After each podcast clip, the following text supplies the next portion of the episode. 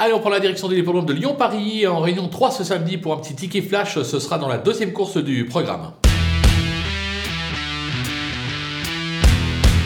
Dans cette épreuve, je vais tenter le numéro 7, euh, Noliver, euh, qui euh, cherche sa course actuellement. En effet, cette année, c'est plusieurs accessibles, notamment le dernier, une deuxième place à la clé. Ce sera Mademoiselle Vélon qui lui sera associée euphorique actuellement. Il faudra battre son compagnon d'entraînement, le numéro 4 de Cobu, avec Christophe Soumeillon. Mais j'ai la sensation que Mademoiselle Vélon peut devancer Christophe Soumeillon. Il peut même y avoir une petite cote sympathique à la clé, raison pour laquelle on va le tenter gagnant et placé.